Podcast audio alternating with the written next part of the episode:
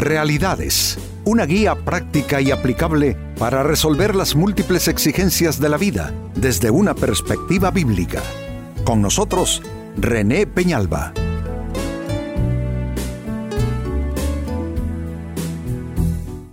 Amigos de Realidades, sean todos bienvenidos. Para esta ocasión nuestro tema, la tristeza, tiende a pulirnos, así como lo escuchan la tristeza tiende a pulirnos.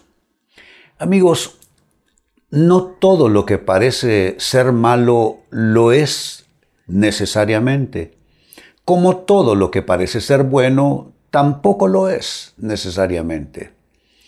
A veces eh, suena como que al hablar de la tristeza, que la tristeza es algo que nadie quiere experimentar.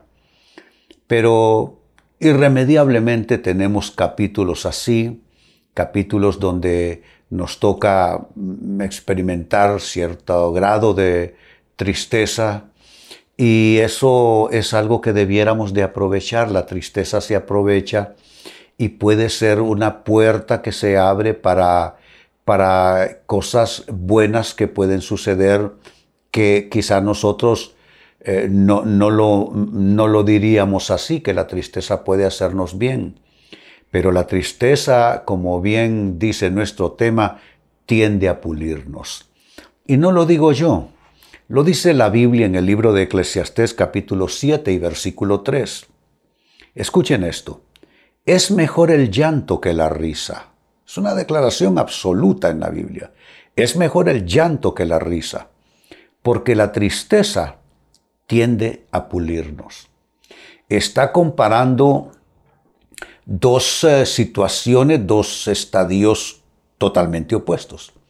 La alegría y la tristeza. Por supuesto que nosotros los humanos optamos por la alegría. Queremos todo lo que es alegre porque nosotros asumimos que todo lo que es alegre traerá bendición.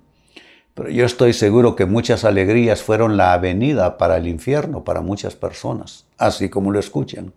No es una pesadez de mi parte, es una verdad espiritual. Entre risas muchos llegarán al infierno. Y la tristeza puede traernos bien, porque la tristeza nos hace ver la vida de otro modo, sin falsas luces.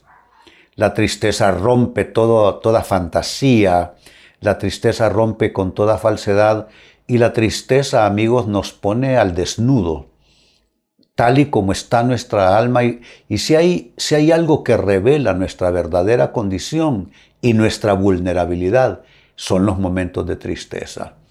Así es que a no intentar huir y a no, a no, temer los momentos de tristeza, porque como estamos diciendo, la tristeza puede pulir nuestras vidas. Es mejor el llanto que la risa porque la tristeza tiende a pulirnos. Con esta base, la pregunta es la siguiente, ¿de qué manera nos pule la tristeza? Porque no solo es sentirse triste por sentirse triste, no solo es estar triste por estar triste, ¿de qué manera específicamente, puntualmente hablando, nos pule la tristeza? Atención a lo que viene. La tristeza nos pule porque por lo general la tristeza nos hace reflexionar. La tristeza nos hace reflexionar. La alegría no. La alegría, amigos, por lo general es como un narcótico que solo nos pone eufóricos, muchas veces ignorando problemas reales, pero estamos tan alegres que no nos importa, no queremos encarar ciertas situaciones de la vida. Eh, la risa puede ser un narcótico. Claro que la risa es una bendición, tampoco estoy diciendo eso. Es una bendición la risa, pero la persona que solo quiere pasar de momentos alegres a más momentos alegres, eso puede terminar siendo algo que le, de alguna manera le, le, le perturba su sentido de realidad y su discernimiento y, y, le puede al final eh, terminar mm, que obnubilando su capacidad de discernimiento y su capacidad de reflexión, pero la tristeza, por el contrario, los momentos de tristeza que generalmente vienen cuando estamos frustrados, cuando experimentamos algún fracaso, alguna derrota, cuando experimentamos alguna pérdida, esos momentos de tristeza nos hacen reflexionar y qué importante es reflexionar. Uno de los ejemplos típicos que encuentro yo en la Biblia sobre lo importante que es reflexionar es la parábola del Hijo Pródigo. Cuando él se encontró en una triste situación cuidando cerdos, que fue el, único trabajo que alguien le ofreció, y que tenía tanta hambre que estaba dispuesto a comer las algarrobas, algarrobas con que alimentaban a los cerdos, dice la palabra que él comenzó a reflexionar y volviendo en sí se dijo, en la casa de mi padre, observen, lo primero es el recuerdo de una situación donde él estuvo mejor. En la casa de mi padre hay abundancia de pan y los jornaleros están mejores que yo, que aquí estoy pereciendo de hambre. Me levantaré, iré a mi padre y le diré, Padre, perdóname. Ya no soy digno de ser llamado tu hijo, lo acepto, pero trátame como uno de tus jornaleros, contrátame eh, eh, eh, en, tu hacienda. Es la capacidad de reflexionar. Y cuando este hijo pródigo recibió esa capacidad de reflexión cuando estaba triste, acongojado, con hambre, eh, en medio de una porqueriza. Pues eh, así suele suceder. Reflexionamos cuando estamos mal, cuando no hemos podido lograr un objetivo, cuando hemos experimentado alguna forma de derrota, cuando hemos tenido alguna pérdida, entonces se activa en nosotros con la tristeza la capacidad de reflexión. Así es que no, no menosprecies esos momentos de tristeza porque te pule haciéndote reflexionar. Segunda respuesta, ¿de qué manera nos pule la tristeza? Nos hace corregir también, no solo reflexionar. Les acabo de mencionar el hijo pródigo reflexionó, en casa de mi padre los jornaleros tienen abundancia de pan y yo aquí perezco de hambre. Eso fue reflexionar, pero le llevó a corregir. Me levantaré, dice, e iré a mi padre y le diré, Padre, pecado contra el cielo y contra ti. Ya no soy digno de ser llamado tu hijo, trátame como a uno de tus jornaleros. Y se levantó, dice el relato, y se fue a buscar a su padre. Eso es una tristeza que te hace corregir. Eh, ¿Aplicamos correctivos nosotros cuando nos sentimos victoriosos? Por lo general no. ¿Aplicamos correctivos cuando nos sentimos alegres, contentos? Por lo general no.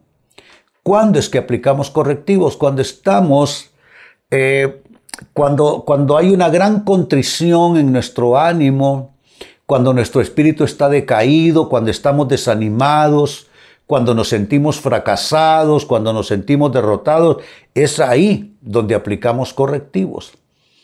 Mire, por ejemplo, a qué, eh, cambiando de ejemplo, saliendo del tema del hijo pródigo que ya mencioné, hablemos de Pedro. Pedro negó a Jesús con juramentos y maldiciones y dice la Biblia que salió de ese lugar llorando amargamente. Eh, cuando uno está llorando amargamente, amigos, es porque la culpa es tan grande, el reclamo interior es tal que la persona mejor eh, sale de ese escenario. Pero ¿qué sucede? Pedro aplicó correctivos y cuando Jesucristo resucitó y ante el anuncio y el mensaje que el resucitado los llamaba a todos, incluyéndolo a él, él corrió. Él corrió, fue de los que anduvo corriendo de aquí para allá eh, tratando de ver al, resucitado y así fue. Es decir, es, son momentos, son episodios de tristeza que nos hacen, número uno, como ya les dije, reflexionar y número dos, nos hace corregir, corregir cosas que no están bien en nuestras vidas. ¿Quién para ser perfecto? Todos cometemos equivocaciones de un tipo o del otro y cuando nos toca cosechar la mala semilla que sembramos, es el momento para el arrepentimiento, es el momento para la reflexión y es el momento para aplicar correctivos. En tercer lugar, ¿de qué manera nos pule la tristeza? Nos hace tomar decisiones. Nos hace tomar decisiones. Me levantaré e iré a mi Padre. Tomar decisiones. Solo quien se siente mal realmente y se siente arrepentido por sus hierros cometidos, es capaz de tomar decisiones. Eh, aquí puedo pensar en otra persona derrotada, el rey David. Se tiró al suelo, no quiso comer, no se eh, aseaba, no se bañaba, no se cambiaba de ropa, porque el niño que había nacido del embarazo ilegítimo de eh, Betsabe, eh, ese hijo enfermó, el niño enfermó, como resultado de ese pecado de David. Y él oraba y ayunaba buscando misericordia de Dios. Dios perdonó a David, pero no, no, no lo eximió de la consecuencia. Sí lo perdonó de entrada. El profeta Natán le dijo, eh, no morirás, Dios te ha perdonado.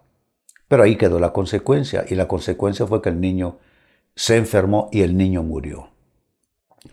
Cuando el niño muere, las personas que sirven y atienden al rey David dicen, ¿cómo hacemos para decirle que el niño murió?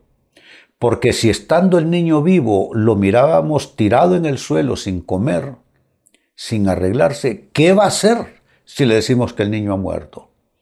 Cuando él captó lo que estaba sucediendo y entendió lo que estaban diciendo, él ya supo que el niño había muerto, se levantó se, se bañó, se asió, se cambió ropa, pidió de comer y todos estaban asombrados, preguntando, pero ¿cómo es que el niño muere y ahora te levantas y ya a proseguir con tu vida? Bueno, es cuando ese momento profundo de tristeza de David le llevó ya una vez que pues tuvo que pasar por esa transición de esa consecuencia severa, se levantó a continuar viviendo. ¿Y saben qué pasa, amigos, cuando nosotros nos levantamos de, las ruinas y de las cenizas de nuestros errores y pecados, cuando pasamos por el arrepentimiento y luego nos ponemos en pie, que viene la otra oportunidad de Dios? Esa misma mujer con la que él pecó, él se casó con ella, ella fue la reina, y tuvo otro hijo con ella que es el rey Salomón. Así es que es interesante cómo la tristeza nos lleva a tomar decisiones, decisiones heroicas, que tienen que ver con arrepentimiento, quizá con aplicar grandes correctivos a nuestras vidas.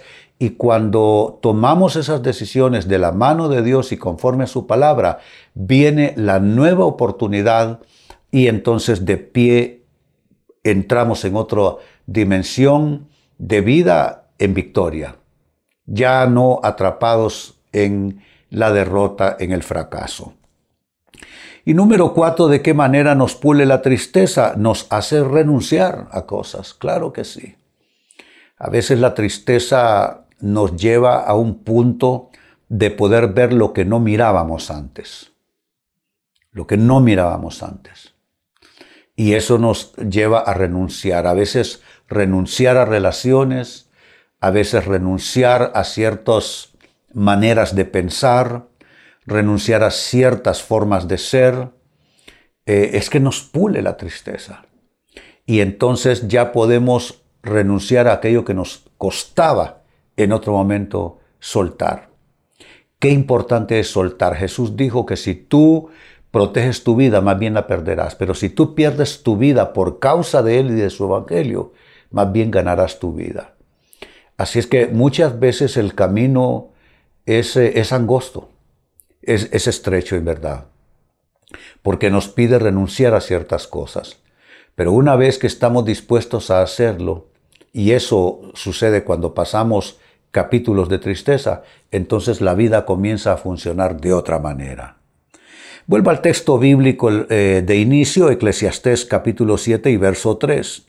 Es mejor, noten cómo lo califica, es mejor el llanto que la risa ¿Por qué? Porque la tristeza tiende a pulirnos.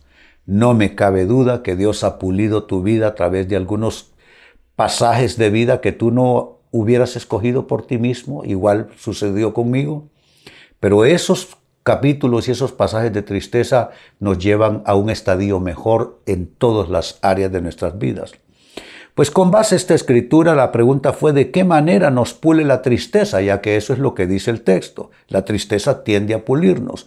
¿Cómo lo hace? Uno, la tristeza nos hace reflexionar. Número dos, la tristeza nos hace corregir. Número tres, la tristeza nos hace decidir. Y número cuatro, la tristeza nos hace renunciar cuando a veces renunciar es la puerta a una liberación. Amigos, con esto cierro el tema, de igual manera me despido y les recuerdo que nuestro enfoque de hoy ha sido titulado La tristeza tiende a pulirnos. Hemos presentado Realidades con René Peñalba. Puede escuchar y descargar este u otro programa en renépenalba.net.